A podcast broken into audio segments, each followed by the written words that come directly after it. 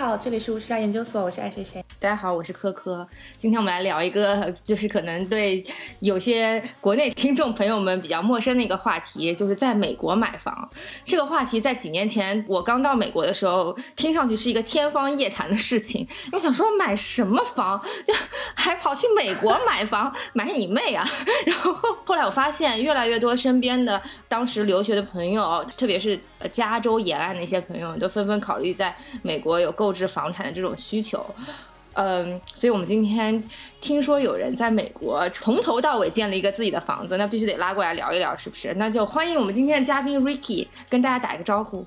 欢迎 Ricky。Hello，大家好，我是 Ricky，然后我现在在美国亚利桑那州凤凰城，嗯，生活工作，然后非常感谢两位主播邀请我来今天，啊，非常荣幸，谢谢。没有，我们很荣幸。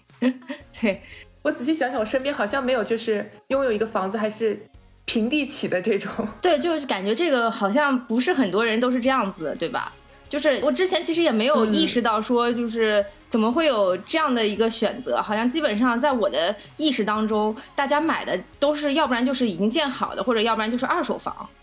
就是像你这样子平地起高楼的，平地起高楼的 多见吗？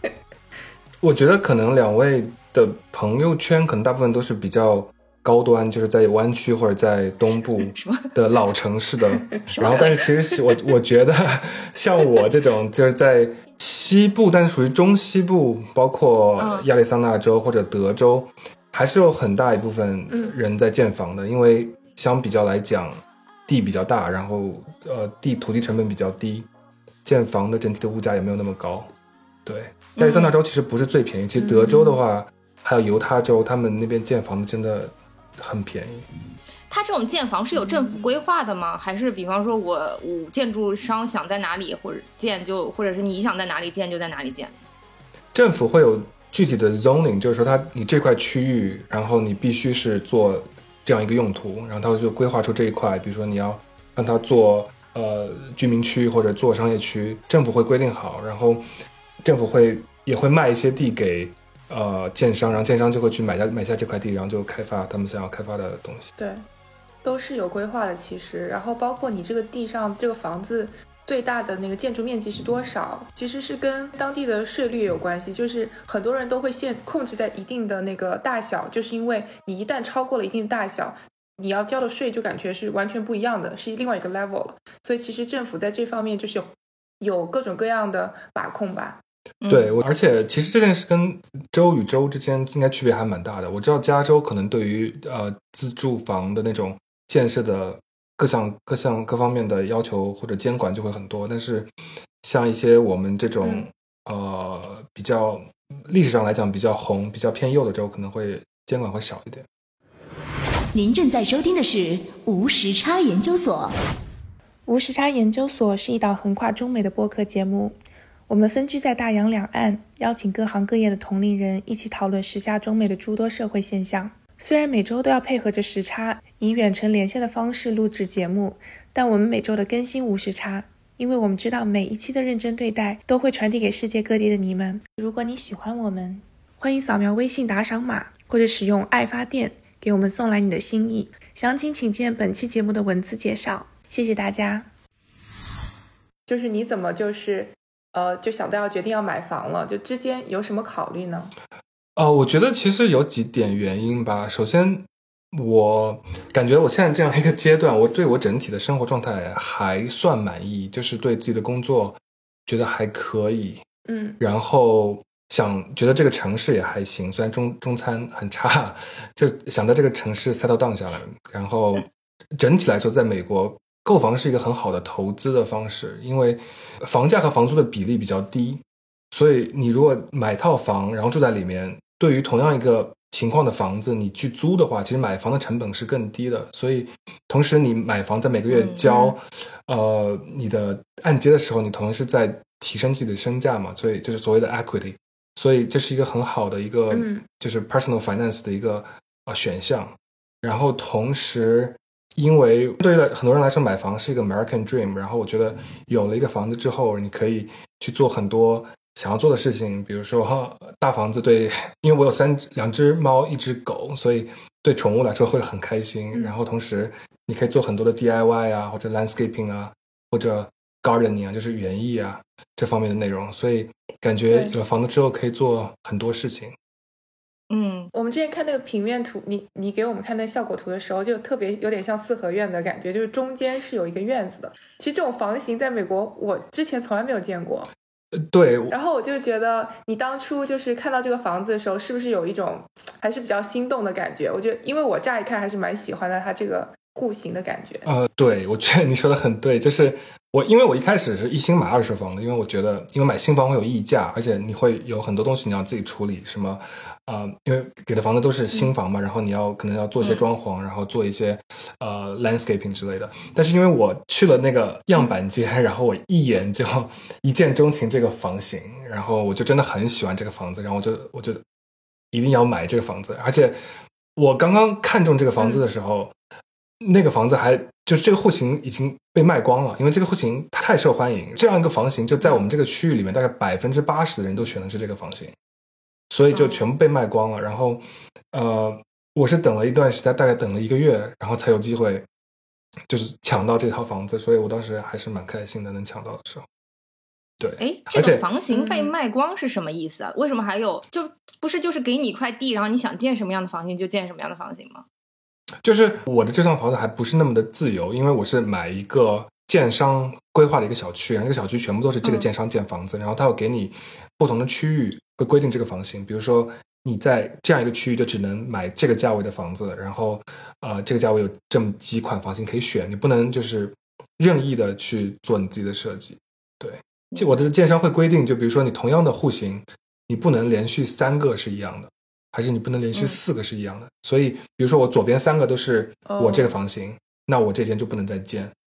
我想要的房型了。所以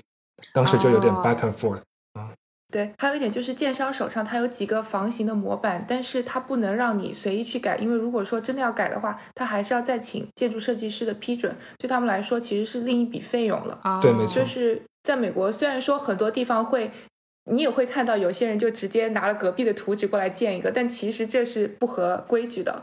如果说你要用这个建筑设计师设计的这个房型的话，其实你要给他钱的，不管说是以何种方式，就是给他一个 fee 啊，或怎么样啊。所以一般情况下，比如说一个呃建商，他们手上有这么多模板的话，他就只能用这一些。嗯，有些人可以你买一块地，然后你自己找设计师。自己找建筑商来完全自己建一套自己的房子，这是也是可以，但是我没有这么硬核，所以时间。对。对，那那个真的很硬核，嗯，对，而且蛮麻烦的。就是据我了解，就是说，如果说你在这一块地想建一个房子的话，你最好找当地很熟悉那个 zoning board 的人来，建筑设计师来设计，因为其实当地的这些 zoning board 就是有点像就这里的居委会这种感觉吧，就他们对你这个建筑的要求会很细。那如果说你就做一个建筑设计师不熟当地的这些规定的话，你很有可能设计出来一个房子最后批不了，对，就非常有可能的。所以就是这种细枝末节的事情会让人很头疼。没错，对，就是因为要聊这个话题嘛，然后我也在就是问自己说，哎，为什么我不想买房呢？但我觉得刚刚那个 Ricky 说到两点就很对，就是首先就是生活状态，就是我愿不愿意在这一个城市就是呃一直过，或者说我对我现在工作的状态满不满意？我觉得这两点我现在都还有点飘忽不定。所以买房就是落叶生根这件事情，感觉是一个很大的决定，但也很羡慕很多人能够在一个城市，或者说在一份工作中找到自己就是喜欢或者是乐于一直干下去这样一个状态。就也我觉得买房也是对自己现在生活状态一种肯定吧。所以就很也想说到这个问题，就是美国年轻人有没有在买房？就他们一般什么时候买？不知道那 Ricky 你在身边的年轻朋友有没有这种观察？就很有趣的一个现象，就是我身边的中国人基本上都买房，然后我身边年轻的美国人，呃，买房的比较少。我觉得有两个原因，一个是，嗯，就美国年轻人会背学生贷款嘛，student loan，然后他们还需要去另外存那个 down payment，所以就是你的首付。但一般来说，要存美国的话，大概存百分之二十的房价的。所以这样会比较好。然后，我我观察一下我们小区整体的情况，然后我们小区算是这个区域比较好的小区，然后我们的呃平均年龄，我觉得大概是在四十岁左右的夫妻这样一个，嗯。嗯，对，三十到四十岁，然后嗯。三十到五十岁左右，然后像我就是在二十岁、三十岁左右，不到三十岁的情况下买房的还是比较少，然后。嗯嗯嗯，我我我就是有时候会我会碰到一些人，比如说来来帮我帮我咨询做一些 landscaping 或者钟点工，他们会来啊、呃看我房子之后，他们就会恭维我说啊，你这么年轻就买了这么大大房子，你肯定啊、很成功吧什么什么。然后这时候我就 我就会就会很惭愧，因为我因为你知道。我就作为一个中国学生，大部分情况下是不用背学生贷款的。然后我的是 down payment 说来惭愧也是对有父母的帮助在里面的，所以对，对，所以其实我觉得。对中国人在美国买房，其实还是很有怎么说 privilege 的，我觉得。对，大部分中国家长会准备好这笔钱，就等着哪天要派上用场。对，就大家还是有一种这种嗯要买房的那种观念和意识在的。我觉得作为一个亚洲的家庭成长起来的，我觉得大家对不动产是有种执念的。对，不动产就是在那里的。安全。然后我觉得，对，而且我我我我比较了一下，我觉我感觉从我理解上来讲，我觉得我很感谢我父母对我的投资，然后我也很想要努力，就是以后如果我孩子要上大学或者他们买房的时候，就尽量给他们提供同样的机会，因为我觉得看到很多美国人，他们上了大学毕业之后，可能要花十年、十多年去还他们的那个学生贷款，每年百分之六的利率嗯。其实还是蛮辛苦的，所以如果能给孩子这个条件的话，应该要努力。对对，对，就我身边有一些就是那种真的是非常高薪，都是年薪起码二三十万美金起的那种做医生的，就真的是已经很有钱了嘛。但他们因为学生贷款压力，就是活的就是真的非常的拘谨，怎么说就是都不怎么敢花钱的那种。就觉得哎呀天哪，我们明明就是赚钱不如人家多，但就是因为我们不我不需要那个还那个贷款或没有这种压力吧，没有负债债的压力，所以生活上真的轻松很多。对没错。对，然后像做医生、做律师，他们又嗯念了很久。然后你做医生的话，residence 的时候又拿不到什么钱，所以他可能要三十好几才能开始赚大钱，所以就真的还蛮辛苦。对，你是贷款还是全款呀、我是贷款，然后百分之二十的首付，对。所以你现在也是有房贷的人、啊，我是有房贷的人了，可不能随便换工作，不能随便跳槽了。大概要还多少年啊？三十年，我的贷款是三十年的定期，就三十年的固定利率，然后我哦。拿到利率大概百分之嗯。二点六二五，其实很低。哦还还挺低了，对对。应该是美国历史上最低了。哦，为什么 是正好赶上这个时候是吗？对，因为因为就是疫情开始，然后美国整体的那个哦就是低利率嘛，然后就是利率一直在往下走。我在对对对，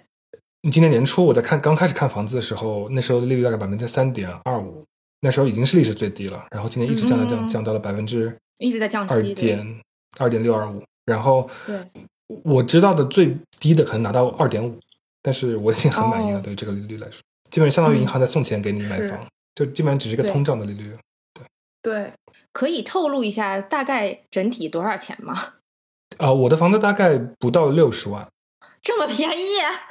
对啊，美美国美国房子便宜，但还有一点是美国的税是每年要交的，对，哦美国每年要交房产税付，七十年，嗯。哦对。哦，对，房产税会随着时间会提高，因为你的房子的估价在提高，然后你的嗯房产税每年会增加。嗯，那你买的时候算是美国房价比较低的点吗？还是一般正常的时候？因为美国这两年经济向好，所以房价一直在涨。哦，然后我买的时候差不多是比较高的时候，已经快到和次贷危机之前的水平差不多了。然后嗯因为疫情的关系，大家所有人都认为房价会跌，但是并没有。疫情一来，然后房价就狂涨。我的嗯小区大概整体的价格嗯大概涨了百分之十。特别是出了城市中心，就是像纽约的房子真的有在跌，就纽约那些公寓房的价格真的在跌。但是周围一出纽约市，就是周边的这些 suburb 的房价就没有动过，嗯嗯或者有一些，我有些可能还会涨，但是纽约这边就动静真的嗯就是周边嗯没有再降。对，我觉得纽约或者三藩和呃，像我们这种就是中西部的城市来说，还是情况还是蛮蛮区别还是蛮大的。呃，我知道，因为亚利桑那州就在加州的东边嘛，就临着加州，所以很多人会，我他们逃离加州的时候就会来亚利桑那，所以整体来说，我觉得我们这边的房市还是比较好的。嗯嗯，不过整体听上来肯定是比北上广的 小伙伴们要生活的幸福很多的。我觉得就是在美国购置一套房产的这个门槛，其实相对来说比国内要低一些的。对，没错，就对，就不不需要两代人去存钱，只要对很多人只要一代的努力就可以了。是，我想说就是在国内买房有一点比美国要好很多，就是国内嗯房子涨得快。我今我知道，因为有很多人，我知道他们做房地产投资，他们就很早以前，比如说去上海买房子，然后现在已经涨了很多很多了。但是美国房价大概每年百分之五左右只有。哎，对，因为你刚刚不是讲到那个租售比的问题嘛？你说那个租房子不如买房子划算嘛？但在中国，其实大部分情况是买房子没有租房子划算。然后大家买房子，其实最后赚的都是那个房价增长的溢价，但并不是把这个房子买到赚的那个租金，所以情况也不是特别相同。对中国主要是还是靠 房子自己涨价。对，不过我们刚刚说了那么多，就还没有说到就是这个。买房的流程到底有哪些？包括你刚刚提到，就是找建商等等，还有就是申请贷款这一系列，听起来都非常复杂的这一系列操作，到底应该怎么弄呢？而且要选学区房吗？这个还是可以到时候也回答一下。好，呃，就美国买房子主要就分两种嘛，一种是买二手房，我觉得百分之可能百分之八十到九十人都是买二手房。呃，另外一种是买新房。买二手房的话，就是你首先要去找一个呃 real estate agent。呃，房地产经纪人，然后他会带着你，嗯，去呃各个地方看房。你可以告诉他你的需求是什么，然后同时你可以在一些网站上，比如说 Zillow 或者 Redfin 上面自己去看房子，然后你就跟你的 agent 说我要去看这个房子，他就会带你去看这个房子，然后去看一下这个房子的情况，然后你们可以讨论你要不要给这房子下一个 offer，同时你可以去跟你的那个卖家去或者卖家的经纪去啊谈这样一个 offer 价格。然后当这个 offer 敲定之后，你们就派人去做一些呃房子的检查，然后检查出一个报告，然后根据报告，你会可以和卖家商量哪些要修，哪些不修，或者怎么怎么样。然后这个做完之后，呃，你就是要和你的 mortgage lender，就是你的按呃贷款的公司去呃聊你的贷款的情况，然后贷款公司会派一个人去看这个给房子估值，呃。他们要确保你的价格一般来说是要等于或者要呃低于房子房子的价值的，在我们这里这里是这样。然后当最后所有谈好之后，就是 closing，就是把房子买下来，嗯，然后就交房啊之类的。然后新房的话，呃，有一个不同是新你买新房可以不找中介，不过大部分情况下，所有人都建议你找中介，因为中介可以帮你看一下房子。然后比如说我的中介还有一个好处就是。我中介会给我钱，如果买房子买下来之后，他会给我一部分的返利，类似这样。然后你就去建商那边看，呃，他们的样板房，然后看完之后，你有喜欢的，你可以和建商去做这个订单。呃，定下来之后，有很长那段时间，你要去选各方面的升级，包括你房子建筑方面的升级，呃。装修方面的升级，然后比如说电路方面的升级啊，你加在哪里加一个灯之类的，然后，呃，当然之前你要确定你的房型，然后这些都定好之后，你就等六个月或者更长，去等这房子建起来。快要建完的时候，你要去跟你的贷款的公司去聊你的贷款，比如说你要贷多久、多少钱，然后你的利率是多少，然后这些弄完之后就好了，然后就 closing，然后就他们就会把钥匙交给你，然后你就是这个房子的主人了。嗯，那在具体就是说买房，就是你要选的那些东西，或者说你还要在敲定的那些细节上，有没有一些是就特别复杂的？在设计的环节，对吧？就你要跟你的建商开好几个会。首先你要看一下，他会跟你说你有哪些建筑方面的升级，然后他们都会有大概的图纸，或者你可以去看样板房，去看那个建筑的升级的样子。然后，呃，然后你会去到他们的 design studio，就是设计的。他们有专门有个设计的部门，然后他们就会跟你把这个房子所有的装修方面的升级全部给你看一遍。在那里的时候，你可以看到，比如说，呃，厨房的灶台是什么样子，或者厨房的 cabinet 就是你的柜子是什么样子，他们都会有一些呃东西摆在那边，所以你可以看到你就可以选到那些东西，然后之后就你大概可以知道你的房子是什么样子的。哎，那你一开始选了这个建商，包括选在这个 gated community 这个小区，就是考有哪些考虑的因素呢？首先，我第一点是我真的很喜欢这样的房型，嗯，然后我就是有一种一见钟情的感觉。然后同时，这个小区的位置离我上班地方很近，就平时上班开车只要十五分钟，然后又又也不用上高速，就不用担心会堵车的问题，所以地理位置还不错，对我来说。然后。周围的环境，呃，大环境不是特别好，因为这个区域是，呃，普遍上来讲，我在那个凤凰城的南山这个区域 （South Mountain），然后这个区域普遍上来讲不是一个非常好的区域，历史上。但是根据我的观察，因为附近有很多新的小区建起来，我觉得整体这个小区的这个区域的房价和各方面的设施会慢慢变好。同时，现在还还是一个不是很贵的时候，所以我就选择了这样一个小区。Gated community 其实就是在美国是蛮就是高端小区了，然后可能就在安全性啊那些方面也会比较优秀一些吧。对，啊，因为我们整体我这个区域的呃安全性没有那么好，不是富人区。不过因为小区是 gated，所以就有大门，所以就觉得会安全很多。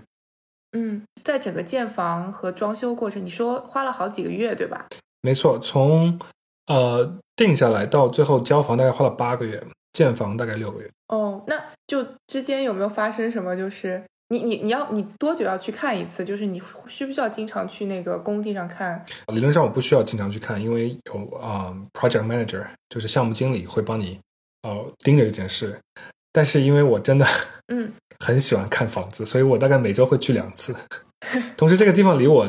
当时住的、之前住的公寓也不是很远，大概开车二十分钟，所以我真的去的非常勤。嗯，那你在过程中有没有就是注意到一些问题？就我之前有个朋友，他好像就是装修房子嘛，然后他经常就是比如说周末时候去看，就发现哎，小工不在，就按理说他们应该在干活，然后他去的时候就人又不在，就是经常有这种很 bug 的事情。嗯，呃。我整体上来讲没有遇到特别多的问题，花的时间比较久，主要就是设计方面，在选择设计各方面纠结了非常长时间。但是建筑方面基本上不用我定，因为他们建商会有一个呃完整的，就是基本上在我刚定下房子的时候，他就给我一个完整的时间线，就是说我们在这个点的时候会什么时候会搞好，这个点什么时候会搞好，然后。他当时给我的预期的，刚开始给我预期的建完成建造时间大概是在今年的二月，但是最后交房的时候是提前的，提前了两个月，到十二月底就已经交房了。所以整体上来讲，不用我去盯特别多的东西。不过有一些细节方面的时候，可能要，就是因为毕竟那些建筑工人不是，他们不是在建自己的房子，所以有时候里面会挺脏的。然后我那时候在看房子的时候。建筑工人会把一些垃圾丢在你的，你知道房子结构的里面，比如说你的灶台，然后中间是块两块木头，他们会丢在那里面。然后如果到时候把灶台封上去之后，你就也看不见了。所以比如说有个可乐罐就永远永远在你的房子的结构里面了。然后我就会周末跑过去，然后跟我女朋友两个人把里面东西全部捡出来清扫一遍。但是整体上来讲，哦，没有什么对，是会有这种问题。美国还有一个更夸张的，就是他们有那种 prefab 的 home，就是那些房子是在工厂厂房里建好，提前建好了，然后你只要在他们的网站或者说去他们公司线下看好你喜欢的房型，然后如果他们有货的话，他们就可以直接运到你的地上，然后给你拼起来，然后只要花六七天就可以把这个房子建好。然后有一些更快的，就看你选的模型不一样，两天就能建成了。对，就它只是把在呃工，就是说在地面上建房的这个过程，提前在那个工厂里生产好了，就特别特别快。嗯，然后嗯，如果你是买家的话，你也可以就是选，包括有一些可能是比较基础的一些 upgrade 吧，就是说你刚刚提到那厨房啊、柜子啊，如果你想要换一些不同的款式，什么都可以。啊，真的是。非常非常方便。如果说你对那个怎么说呢，住房的设计就就不可能有这种四合院的房型是没有，就是特别普通的美国乡村小屋。如果你你你可以接受那种房型的话，你基本可以在一个星期内拥有一套房子。我觉得这是美国独有的这种买房的方式。对，因为美国地便宜，然后有这种嗯稀奇古怪的呃造房子的方法有很多。然后我们小区的旁边很近的一个地方，他们就有几套房子，他们是用集装箱建起来，就是用集装箱然后叠在一起，然后把中间打空，然后加一点墙，然后就做了一个房子。其实很多人也也会去这么做。不过说到集装箱，就是美国蛮流行，就是那种怎么说呢，tiny house，就是可能它整个房子的大小也就一个集装箱那么大，但是它里面就是麻雀虽小五脏俱全嘛，就是有各种比较呃好的那种设计。对，然后现在也有这种房子是可以在工厂里直接给你做好，然后就搬给你的，那那种更快，就可能它运过来当天接一下水电，你就可以入住了。对，所以有时候你在路上，在美国路上开车，你会看到有个人背着自己房子在。高速上开，那还蛮好玩的，就是一辆一一辆大皮卡背后拖着辆房子。对，好像也不知道几十年前吧，就有很多人就是住在那种怎么说呢，mobile home 里面。对，现在也有很多人传统就一直也有留下。现在有很多人住在 mobile home 里面，一边一般的呃很多低收入人群会住在 mobile home 里面。嗯，不过我们刚刚没有讲到，就是讲房子本身，但其实我觉得我们也很。就是说，注重的一点就是说，这个房子是不是一个学区房？像我们之前节目也有提到，说美国其实也有学区的，所谓的学区这个概念嘛，就是说你你住的这个地方的 public school 就是公立学校怎么样？其实因为你交的一部分税，就保证说你可以直接在公立学校上学嘛。所以如果说你能够选到一个比较好的地段的话，对将来孩子上学啊，也是一个很大的优势。对，不知道 Ricky 你有没有这方面的考虑？我在刚刚开始买房的时候，我是很看重学区的，所以我看的区域基本上就是学区最好的区域。但是最后我买了一个学区非常差的地方。呃，我当时为什么呢？有一点纠结，但是因为太喜欢这个房子了，后来给自己找了很多理由，就觉得没有关系。有几点，首先每个州不一样，但是我们州理论上你是你的孩子是可以去任何一所公立学校念书的，所以你。不仅仅只限于你自己的学区，你可以去跑去隔壁的学区去上学，这是第一点。第二点是，呃，在这个房子的旁边有美国最好的 charter school。charter school 是公立学校的一种，但是它它是不限学区收学生的。然后，往往来说，charter school，呃，他们会更加专注于，比如说 science 或者 math 这方面的。嗯，这个学校叫 Basis，就是可能很多人可能会听过，是一个非常好的 charter school。它是个连锁的 charter school，就是在整个亚利桑那州有很多家。他们大概是美国最好的 charter school，charter school 的之一。然后第三点就是你刚刚也提到，因为美国的学区其实是和你的房产税挂钩的。如果这个整个小区、整个区域的房产呃在不断的增加，然后房产房价在提高。这小区，这是这个学区的，呃，学校受到的方顶也会更多，所以我就是看准了这一点，就是我们整个小区周围有很多各种各样新的建商在建房子，然后整个学整个小整个区域的呃房价在提升，所以我在想，如果我自己以后有孩子要上学，大概是十年以后的情况可能会比现在好很多。所以我当时觉得应该没有问题，所以我其实有很多的选项，所以最后觉得这个可能对我来说目前不是一个非常大的问题。不过话说回来，对于一个买一个房子来说，有好学区肯定是好的，因为好学区可以保证这个房子的房价基本上不会跌，看学区的。嗯，不过你刚刚提到那个 charter school，我知道可能很多国内的听众就完就不太了解这个是个什么概念，其实我自己也不是很清楚，就是。好，是说你要有一个 voucher 才可以去那个 charter school 上学吗？还是你有一些申请之类的？好像是要申请，就是有个入学考试，你要过了那个考试，你才能去这个学校。嗯，然后但只要你过了，就是你就可以正常入学。应该呃，只要你只要你的申请被批准了，应该就是可以的。而且它是不限学区的。嗯，对，我觉得不限学区这一点比较好。对，而且很多 charter school 在因为。做一个 Asian 的家长，当然希望自己孩子 以后念一些好赚钱的工作。比较对对 STEM STEM STEM STEM 这挂的学校。STEM 这一挂的对，所以对，所以我们来我我我们州亚呃凤凰城这附近的很多的呃就是 Basis 这个超这这一系列的 charter school 有大量的 Asian，比如说我们我家旁边那个嗯，就是印度人和中国人，嗯。如果他们考 science 的话，也有就是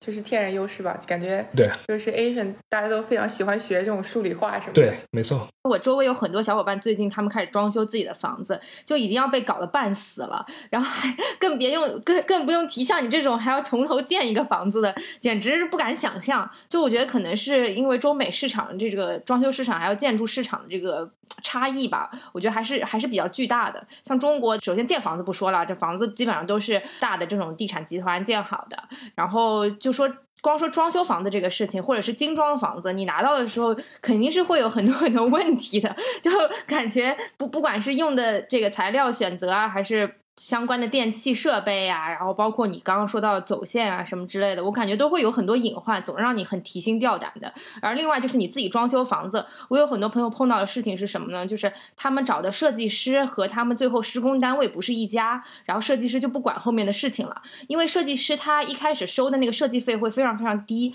他最主要的赚钱的渠道就是希望能够通过后面的，比方说施工啊，然后赚到一些就是。建材呀，然后赚到一些电家电电器，然后还有家电设备的一些返利。然后，如果你两个不不选同一家，都不是同一家公司的话，那建筑设计师就赚不到这个钱。然后他就后续所有的这个项目工程，然后项目监理，他就不给你管了。然后你自己就就处于一种非常抓耳挠腮的境地，就很窘迫。你就只只能自己自己搞，然后自己搞到最后，你又不知道中间会有什么问题。像我像我有些朋友，他们装修装到一半，忽然发现家里那个漏水、地暖有出出了问题，然后或者是发现有些地方有很多很多的隐患，我觉得这真的真的很很糟心。就是在中国装修这个事情很容易造成夫妻不和、分崩离析，就是因为有很多很多细琐的事情，而且你要对的那些人，其实你你很难用一个讲道理的方法去去对他，所以。就是我我我看到就是因为装修吵架的，然后因为装修互相 推卸责任的夫妻很多，然后然后所以就是我听完 Ricky 讲这这一系列之后，我觉得感觉他他的这个过程还是非常的顺利和和轻松愉快的，而且还是甚至是带着一点享受的，慢慢看着这个房子确实，我觉得整个过程我我最开心的一段时间就是看这个房子从平地，然后到铺水泥，然后到慢慢架起来。我觉得可能区别的原因，一可能是美国这个行业因为存在了很久，所以整体上来说各方面监管会比较多一点。比如说我在建房的各个过程中，比如说比如说铺水泥，然后啊起架子，然后包括最后每一步都都会有，就是比如说城市的人来，就是就是就凤凰城市的人来做检查，然后有什么问题的话，他们就会说不通过，你必须要去改。同时。因为美美国，因为你如果什么问题的话，你可以各种起诉嘛。美国就是很喜欢打官司的一个国家，然后有什么问题你就可以直接起诉建商。对，我听到建商说过一个很有趣的故事，就是，嗯，在另外一个州，就是我们在最后交房的时候，我说我问建商能不能给我点油漆，就是如果哪里比如说我的墙弄脏了之后有油漆可以刷一下，然后那个建商说不行，我们不能给油漆给你，因为在美国在。俄亥俄还是哪个州，在最后交房的时候，在车库里面放了一桶油漆，然后呃，买房那个人的孩子去喝了那个油漆，但那孩子最后没有事儿，但是那那家人就去告这个建商，同时他们告赢了，嗯，从此以后，我们现在我的建商就再也不在最后留油漆了，但是他告诉我油漆的色号，然后说你可以去那边再去买一罐，但是我们不会再给你油漆了。我觉得整体就是可能这种，嗯，历史上积累起来事情比较多，就以至于整个行业比较。比较就是规范一点，对，规范，就是对，就是感觉美国就是一告就是你要负责，对。而且我还听过一个例子，就是你你像像你这个其实平米数也是非常非常大了嘛。然后我之前有跟一个快四十几岁的一个就是做心理咨询的一个姐姐聊过，她当时装那个。他们家大别墅的心路历程，他说：“我四十几岁的年纪，我觉得我人生什么坎儿没见过，什么样的人我没见过，我居然装修被装到抑心理抑郁了，然后觉得全世界都是都是骗子，就是 骗子怎么这么多？我就觉得就是哎呀天呐，就是就如果真的是遇到这么这么多的问题和这么多的麻烦，对我们家之前有一次我们家也装修，然后我爸已经把工程款可能付了。”就是七七八八或者付了一半了，然后那边整个工程队就跑路了，就这种事情也会有发生。你你像你爸这么大年纪，他还会遇到这种事情，其实还蛮崩溃的。而且一个心理咨询师自己装修房子装修抑郁了，我我想说这这也太可怕了吧？对，不能轻易碰。所以现在很多人都喜欢买精装修的房子嘛。然后，但是你也可以看到新闻上有很多精装修房子也各种问题，就感觉就是整个市场还是在一个很混乱和嘈杂的状态。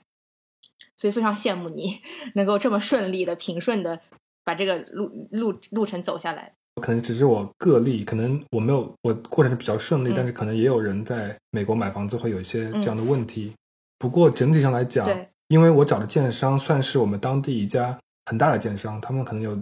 哦，有有十几个小区会同时在建，所以他们请的人可能都是有固定的团队，或者是非常呃声誉非常好的那种人来去给你做一项东西，然后他们可能是长期的关系，在这种情况下，可能大家因为他们有一个良好的关系在里面，所以做东做东西可能会比较好一点，和那种嗯，比如说我个人去找那种呃嗯对对对个人去找那些建筑的人来说，一一锤子买卖可能就会比较难一点。对对他们也比较注重自己的形象或者对持续合。作对。另外，我想问一个问题，就是关于你装修设计这个方面，你就是它也是有一些选择，然后你可以选就是要要哪些配置吗？还是其实嗯你、你是需要自己完全呃，就是比方说每一个细节你都涉及到？呃，就是它会有一个完整的 list，你你要去嗯基本上每选每一个东西，比如说，嗯、就拿最重要的东西厨房来说，就是在美国一个房子最重要的、最最重要的地方是厨房。厨房，你比如说嗯。你可以选灶台，就是英文讲 countertop，它的那个台面，你可以选它有它呃建商嗯。因为房它房子会有个底价，然后这个底价就是给你已经给你全部装修好了，但是它这装修会比较丑、比较老。然后嗯。我就比如说它有各种的升级的选项，比如说你 Level One、嗯。你要加啊两千块钱，然后这是你的选项，然后你 Level Two、嗯。Level Three，呃每一级上就要加加更多的钱，然后你东西也是不一样的，包括你的嗯柜子有各种 level，你可以往上升级，每升一级都要花更多的钱。比如说你的地板啊、你可以挑不同的地板，每个地板有自己的 level，每个 level 根据你的区域要加不同的钱。然后呃，我当时很纠结，因为呃，我纠结还蛮久的，因为理论上来说，你让建商去帮你做这件事情，和你去外面找人做这件事情，对，价格是大概从超过百分之五十到三倍不等，哦，建商贵很多。嗯。呃，比如说我的一个洗手池，那个池子，嗯那个那个池子，如果嗯。我去买那个池子的话，大概对。三百块钱。但是我如果让建商帮我做那个池子，我要去找他们做升级的话，要一千块。那我就纠结要不要找他们做，哦。因为如果不找他们做的话，嗯。我确实可以省钱，但是就很麻烦，对因为你到时候还你要拆，你还要重新搞，然后尤其是你去做地板这种东西，他帮你做好之后，他会给你贴一些瓷砖，免费的话也会包括一些瓷砖，瓷砖你还要再敲掉，你还要再重新做，就很辛苦很麻烦。然后你开开心心把房子拿到了之后，然后你又不能马上住，你要让进去做这些这些那些，所以当时就就 back and forth 很久一段时间，去哪些要我要升级，哪些我不要升级。嗯，是。所以其实你、你你买的，比方说地板也是建商指定的那些品牌，对吧？就包括柜子，对，那选择也是有限的。非常有限。对，我刚刚想说，就是虽然说那个东西本身可能是三四百块钱，但是就是美国人工费很贵。嗯就之前就是我现在住的这个地方，那个暖气坏了，然后就请了一个人过来看一眼，就调一调，好像里面有个特别特别小的东西坏了，然后就换了一下，就这样子，差不多小一千块。啊，对，就是人工费，他们就是跑一趟工就、嗯就是这么多钱。比如说我在做啊、我我我最近在给我的房子做 backsplash，就是怎么讲，就是厨房的墙上面那边的那那块瓷砖，因为我买的时候我没有让它升级瓷砖，我找人做。呃，整个 project 那个区域大概一千块钱，嗯成本就是物料的成本大概一百五，然后八百五是人工费。这样，就是在美国贴瓷砖的话，基本上就是人工费是大头。对，所以要是我在美国，什么事情我都很想自己干，因为真的是 对啊，对，感觉没必要啊。就我男朋友之前在美国的时候，他那个车门坏了，然后他为了省钱，然后他自己去那个汽车废旧车修理厂买了一个门，然后扛在后备箱里面去，然后准备就是找一个那种技工私下给他装一下门，就随便给一点钱，然后发现装不起来，然后后来他就又得开到一个墨西哥的那个人开的那个修理厂，稍微便宜一点，但这样也能省下不少钱。就因为你买门这个钱你就省了嘛，他就是那只要给一些基础人工费，然后墨西哥人又相对便宜一点，就就在美国就锻炼出了自己省钱的一些小妙招。真的就在美国，自己要去 DIY 一些事情的话，真的可以省很多钱。比如说，你有个自己房子之后，你就可以自己换机油、换机滤，然后呃换。嗯我前两天刚刚把我自己火花塞换了，然后就是你可以做这种很多事情，然后你就可以省下一大笔人工费。然后包括我今天刚刚把我呃办公室的那个窗帘装了起来，然后我自己装的。然后嗯我之前去 quote 别人，基本上那个那那块窗帘从四百块到一千块不等，就那一小块窗帘。然后我自己装去去亚麻买一个窗帘，自己装起来一百块。哇，对，我在美国就租了这么多房子，每次窗帘都是自己装的。因为在亚就是在亚马逊上，你买一个那窗帘真的特别便宜，但问题是你要找一个人来请他装一下，那简直天价了。我就自己就自己就拿个榔头敲一个钉子，随便怎么样弄一下装一下就行了。对，然后说到装修房子这个事情，你会涉及到一些，比方说内部结构的改变吗？因为其实像在国内装修房子，大家会比较大的去动这个结构，因为可能呃以前的那种老式的房屋结构跟现代的生活就不太相符。就我不知道你会不会涉及这一块儿内容。我自己装修是没有这方面的内容，因为是个新房子，然后各方面都是基本上是最新的呃标准。对，不过我在呃买房子的时候，你还你可以升级，比如说你这面墙，我要把它变成一个大落地窗或者大的一个推拉门，啊，或者我要把我的啊，卧室拓宽几英尺，然后或者我要把我在卧室装个门，直接可以去到院子里，或者我在车库装个门，直接从车库可以从旁边开个门去院子里，这些都可以升级，但是都是要钱。的。哦，是我无知了。对，他在建房子的时候就是可以把这些东西考虑进去了。对对 对，但是但是不是 所有是可都可以，就是还是有限制，他只能你只能在建商给你那些选项里面选。明白明白，对。但相对来说，就是呃，这种一揽子的打包的这种方案，其实是不是就不会有那么多给你自己个性发挥的空间？就像有些人，其实他会把自己家装的特别的个自我，就就整个家就感觉写着他的名字。这种你们是不是相对还是就是邻里之间还是相对来说比较趋于标准化的？呃，从外面来看比较标准化，嗯但是呃内部软装的话，你可以做自己想做的事情。啊，嗯那既然说到了室内的装修，那你们有没有采用哪些非常高科技的 现代智能和绿色家居的呃就是设备呢？小区给的房子没有，你想要智能或者呃，就绿色是有，比如说它因为是新房子，所以它各各方面的隔热，然后窗户方面的，然后都是有比较新的一些标准，比如说墙里面会有更好的隔热层，然后我的窗户都是两层的窗户，嗯，然后嗯。呃各方面的设计可能就是比较呃符合最新的标准，然后我们小区整体是有那个 Energy Star 的认证的，嗯，然后。嗯这方面是还好，但是说到智能家居这方面，真的是没有特别多的选项可以做。但是我自己有在做，比如说我把所有的呃温度计 thermostat，就是那个控制空调的那个东西，换成了比如说 E 嗯 EQB，、然后这就是就是自己在墙上打个洞，把它拿下来这样，嗯然后把所有的我换了很多的开关换成了那种智能的，然后所有的开关都可以用那个 Alexa 控制，嗯。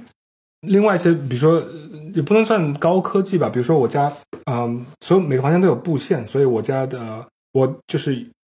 网线全部是就是实体线，就从墙里面布到每一个位置，然后在建房时候就弄好了。嗯。嗯。所以我在组，就是我在组无线网的时候，就是我在组一个 Mesh WiFi 的时候，我可以直接做呃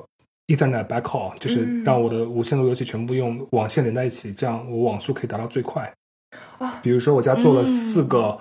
网线的接口连到呃墙外，所以我可以自己连自己装四个呃用网线供电的摄像头，嗯 然后我可以就二十四小时嗯就整个房子是布控的，然后就类似这样的事情吧。就是呃，其实你在呃装修的时候，就是在装修之前，你就可以定下来，这样就有很多余地，你可以做一些很花哨的东西。比如说有有些人他们会提前把音响布在墙里面，这样子到时候也很方便。哦但是我没有做这件事。不过我做了个很好玩的事情，我做了一个中央吸尘器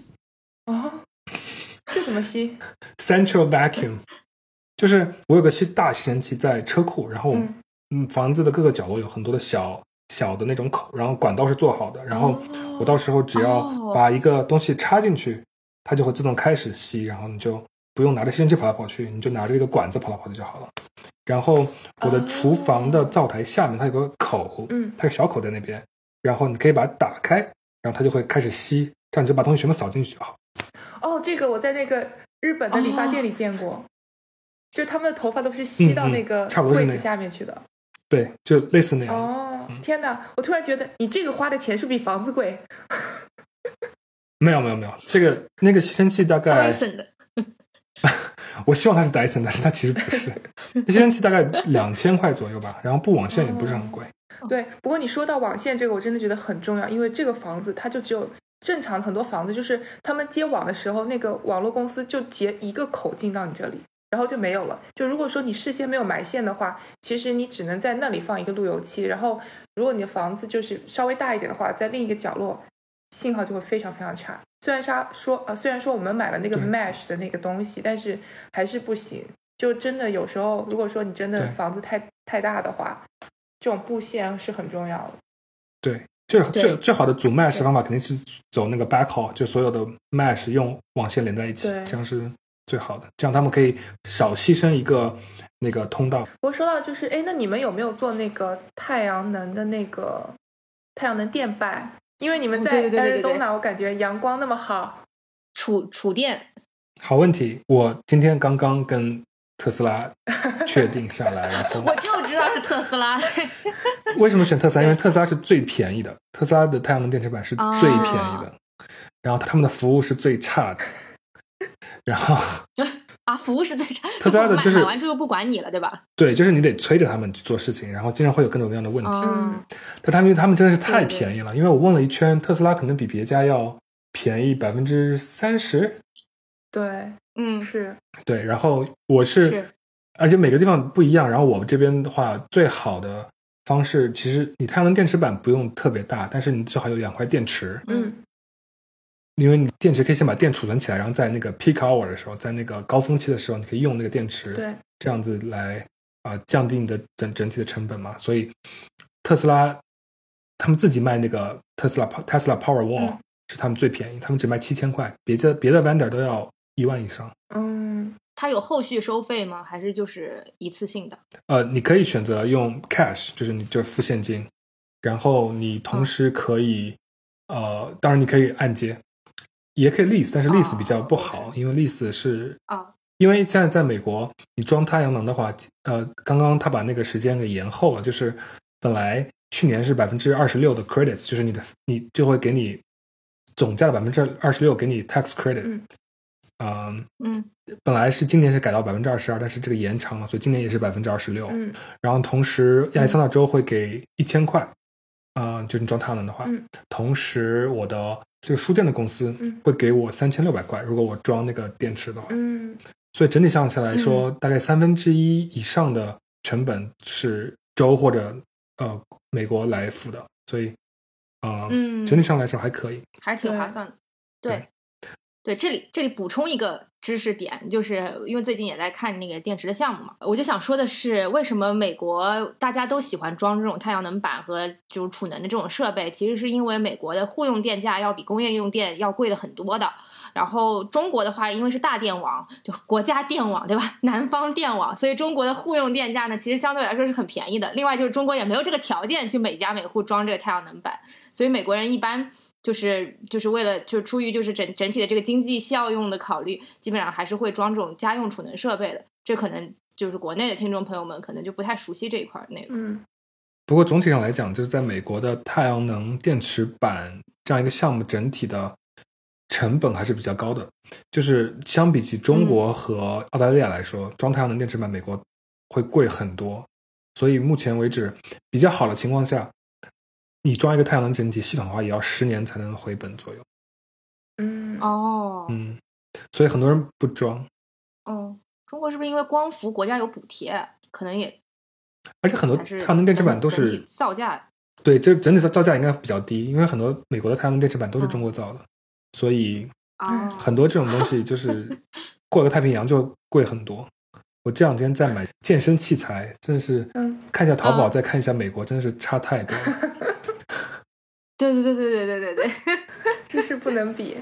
说到差别，那个那室内的软装，如果说你看淘宝或者国内的家居，再比比美国的这些家居店，你也会就是怎么说呢，心脏受不了。就那种什么好看的东西，真的是美国太国内贵了真的是又便宜又好看，看，是它真的是。然后我我我会就是我前两天装修的时候会，就是我有朋友富二代朋友们装他们的大别墅，我看他们的那个渲渲染效果图，I was like，真的是太好看了，真的是太就是非常奢华，就是在美国那种豪宅的感觉。嗯然后我从国内买了几件家具，海运到美国，嗯都比在美国这边买要嗯便宜、哦，是吗运？多久啊？两个月吧。刚到美国，现在在在在在洛杉矶。对你，你们从中国买东西寄到美国，也有很多中国人从国外买东西寄到中国，就有很多那种知名的那种呃家具品牌，呃像什么 Polyform 啊什么之类的这些品牌，在国内的话，淘宝上卖的也是很贵的。然后如果大家要买的话，基本上也会去选择海淘的这种渠道。嗯哼，各取所需。对呀、就是怎么大家都有很不满足的地方。真的就是像我这种就是低收入、中低收入人群，呃，我我最喜欢的国淘宝的东西就是山寨的，呃，高端设计师的家具，就是那个那比如说比如说那那一个沙发，美国就是设计师原版大概要二手的要卖四千块美元，国内啊新的嗯帮你做好一模一样，只要两千块人民币，何乐而不为？就是对我觉得，因为样样子是一样，而且是家具而已嗯，，Why not？对，是。对但我发现美国人买家具的心态就是买了以后要用它个几十年那种，就他们很在乎这种质量品质。但我就是我还处于那种怎么说呢，还是常变常新那个心态，就感觉很不一样。嗯哼，对，而且美国因为人工贵，所以家具贵，嗯，以至于贵的家具限制了美国人的审美品味。我觉得美国人审美品味真的很土。你去那美国那种大型的那种家具市场，真的是太土了，对，就特别老就是老气的那种。对，没错。嗯，而且宜家在美国已经算是比较现代的风格了。是，哦，对，宜家是 在美国就是又便宜又现代，质量又好，就是宜家。但是我知道宜家在中国已经很难做了。对，不太行了。对，对，就中国现在确实，你知道，就像你刚刚说，盗版也很猖獗，就是那淘宝上真的是盗版什么都有，对不是盗版宜家，宜家已经哦算，不就盗版好看了。好看的，懂了。我前两天还跟我朋友说，我说我买书柜，然后他说，然后我跟他说我买那个，我可能要去宜家买个 Billy，然后我同学说，你本科的时候买的是 Billy，你现在怎么还买 Billy？人生没有什么长进啊。这 Billy 就是宜家的大柜子。对，我想想，确实是这样。感觉宜家的东西也没有变过这么多年，嗯，就好像没有什么特别大的变化，嗯没有什么变化。对吧？当初。对，当初大家是觉得说它便宜，或者它稍微还代表着一点欧式的，也不是欧式吧，就现代的这种风格。然后大家觉得宜宜家可能会就是跟当时的传统的这种中国家具风格不太一样，然后也能淘淘到一些不不少好东西。但现在感觉大家对这个品味上来了之后就，就很难在宜家再获得当年那种满足感了。真的。对，但是在美国，对于我来说，宜家已经是绿洲了。就还是能偶尔发现一些有点有点设计的东西，不然的话就是那种特别对，传统的家具，在别的地方。对你现你是什么时候入住？你现在是新房的、啊？我二十一号拿到房，大概正式入住是一月一号。哦，这是新的一年新的房子，那你当时的心情怎么样？还有你现在住了这么一段时间，就是的心情怎么样？然后跟之前的生活状态有没有什么对比？因为像我一直都是租房子嘛，然后好像没有、嗯自己没有仔细想过，就说你拥有这个房子是怎么样的感觉？我觉得这个问题非常好，然后我一直最近一直在想这个问题，就是我刚签下这个房子，然后刚拿到房子的时候，我非常非常兴奋，然后我觉得我自己是要有一个房子，然后我在计划这个房子我要做这些做那些，然后整个过程中在在看房子慢慢升起来，然后我也是非常开心。但是我在拿房子那一刻，我就有点，就我发现我自己没有那么开心。嗯可能是因为我意识到，就是拿到房子之后有各种各样的事情你要做，包括我现在房子，呃，后院儿和天井还有前院儿都是就是就是土，嗯你要做很多 landscaping，然后房子要自己的维护，然后就我感觉我还没有完全准备好的感觉，但是住进来之后，一点一点，我觉得慢慢就有更加开心一点，就有对这个房子有更多的感情在里面，然后同时。我自己在做一些 DIY 的事情，装装窗帘呀、改改电路啊、装个电风扇啊，就感觉跟房子有更多的互动，然后就哈哈感觉还是很不一样的。就是比如说你周围没有人，你不用担心大半夜在那儿 开 party 的话会影响到别人，或者在床墙上打个钉子，你也不用担心，因为是你自己的房子，你就直接打进嗯打进木头里都没有关系，所以还蛮微妙。我还在体验当中，所以整体上来还可以。嗯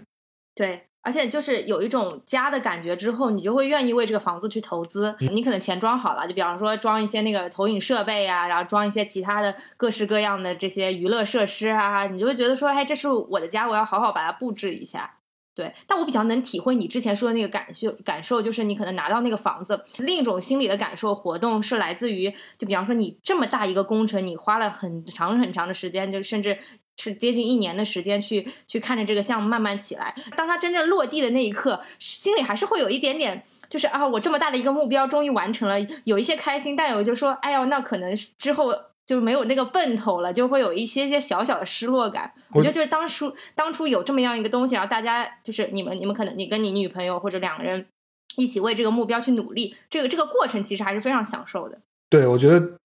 过程非常享受，然后结果也很开心，就是没有想象会那么没有想象那么兴奋。我特别想就是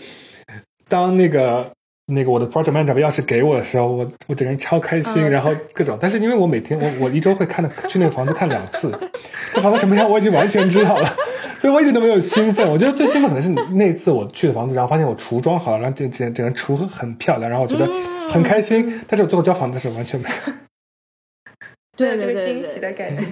我觉得我那些正在装修的朋友，等到拿房子的那一刻，应该觉得好心力交瘁啊！终于装完了，对，太累了。你知道，我就我我会看很多那种就是美国那种装修节目嘛，最近，嗯然后你知道美国人那种反应就是对，然后就这样，然后就这样，然后流泪是吧我特别想体验那种感觉，但是我真的没有，可能是因为作为一个 Asian，就是感情比较内敛，对，又说回了，就是说房子虽然建完了，然后你也住进来了，但其实后面还是有很多东西要操心，然后你在做的事情也还没有停止，包括你周末的时间还是要拿出来。对那主要是有哪一些呢？就是你现在还在忙些什么呢？我自己给自己列了一个专门的那个 Kanban board，就 Agile Scrum board，、嗯就是我在 Trello 上列的，就所有的我要做的 project，、嗯全部列了一一系列，然后哪些是在 to do，然后 doing，然后 done，然后我来那个很多很多太可怕了。我很多很多 project，比如说我要呃换掉所有的，比如说我要把这些灯都换掉，然后要换掉所有的，我全部都列起来了，然后我大概有列了大概二十几个，比如说我要装窗帘，嗯嗯我要装一个 gym，像我 gym 里面跑步机、地毯和划船机装好了，我在等我的那个深蹲架，然后就是有很多的事情要做，然后我全部列下来了，然后就是嗯，这事情真的有很多，嗯，然后我当时因为看到样板房超喜欢，然后我很多东西想想装成样板房的样子，但样板房其实装的很复杂，嗯。所以嗯，比如说贴一些墙纸啊，嗯，因为我现在就周围就房间里全都是白墙，床上没有任何装饰，所以其实做事情还是蛮多的，对，包括购置家具之类的。那之后还可以一起刷刷墙，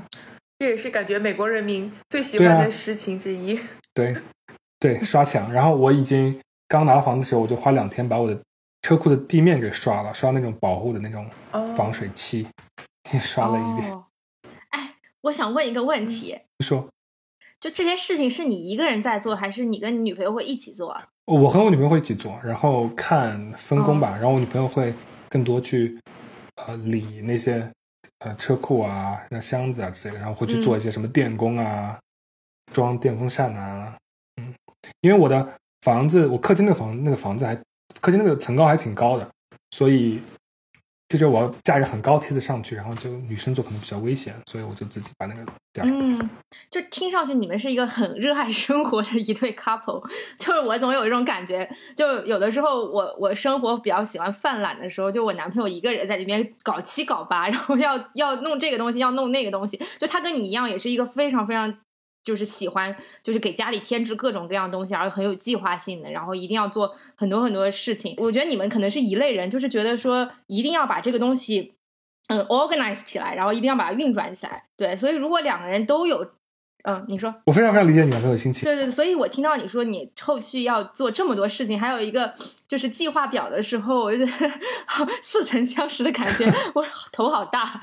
就每天被 push 的跟着一起要做很多这种事情，真的很累。对，而且其实其实很多很多这方面，其实是我女朋友会比我要做的更好一点。所以我因为我搬家之类的，然后家里什么整理什么，我我有我这人有点乱，所以我都是我听我女朋友去啊整理家呀之类的，然后。找东西都是找他，所以就很 appreciate 他。分工合作非常和谐。我的原则就是谁提议谁负责。那不行，那你们家这样子就会陷陷入一个没有人提议的漩涡。不会啊，有有些东西没有人提议好，没有人提议就 minimalism。对 minimalism 就是每个人有自己比较在乎的东西，可能就是说他比较在乎有一个舒服的沙发，我比较在乎有一个比较好看的电视什么的，那就各自负责呗。那大家都可以凑合的东西，那就随便吧，随缘。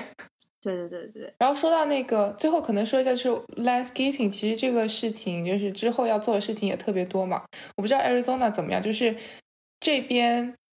的邻居对你们家的草、你们家的树好不好看，特别喜欢指手画脚，会给你发短信说：“哎呀，你们的后院太乱了，什么什么什么什么，应该收一收。”就会有这样子的，对，这么爱管闲事，因为他们就会觉得说啊，我望出去看到你们家院子特别。不整齐或者不漂亮，就好像影响了我，就有这种。而且整个小区对于你的院子里的呃东西也是有有规定的吧？就是说，如果说你要砍你们家的树，你要还要去跟这个当这个 county 或者这个地方的人报备一下，说我要砍树了，啊，他们同意你才可以砍，就有这方面。然后还有纽约有一个很大问题，就是到秋天会落叶嘛。然后今年秋天的时候，就我还帮忙去收那个叶子，就收了一袋，我就快要疯了。然后最后。反正我不知道他们可能堆了几十袋叶子，就是因为那个树真的太能掉了。就这些都是一些有了房子以后你日常啊要做很多事情之一。所以我的就是 landscaping 的诉求就是简单，所以我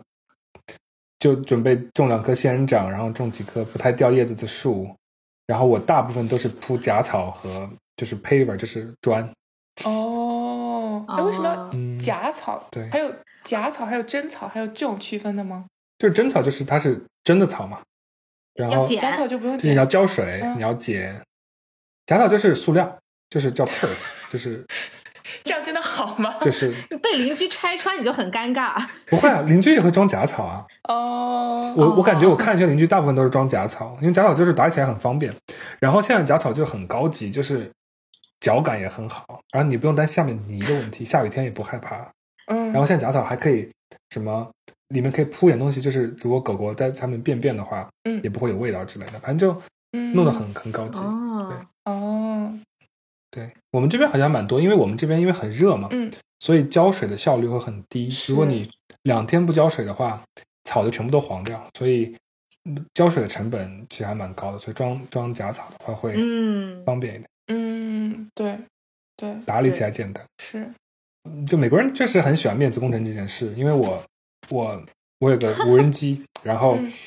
我前两天我在飞着拍自己的房子的时候，顺便去看了一下别人后院。嗯，有的房子他们会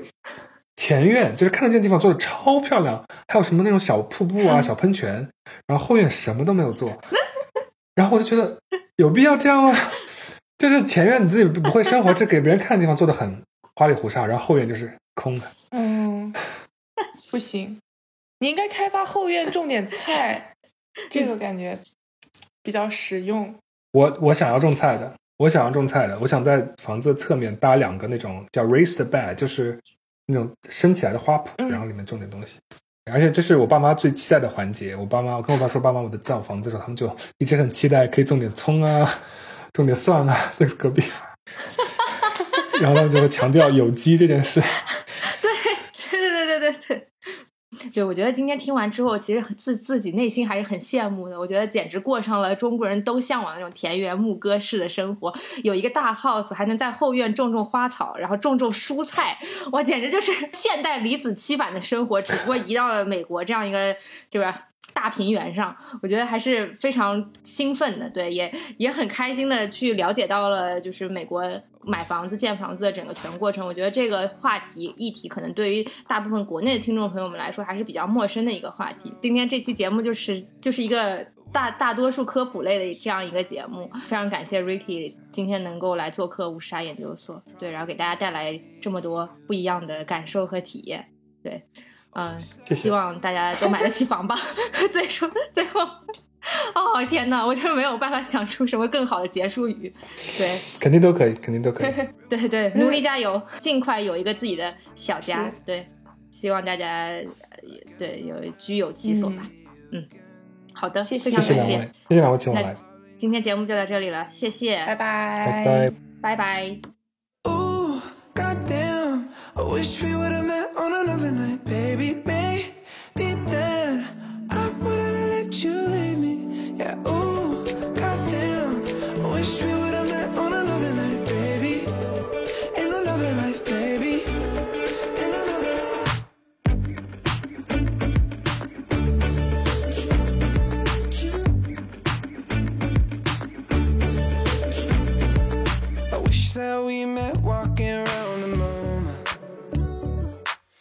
say nice to meet you instead of saying nice to know you. I tried to impress you with some bullshit about Monet. At least I wouldn't be too drunk to stay. And I wouldn't let you slip away. Ooh, goddamn, I wish we would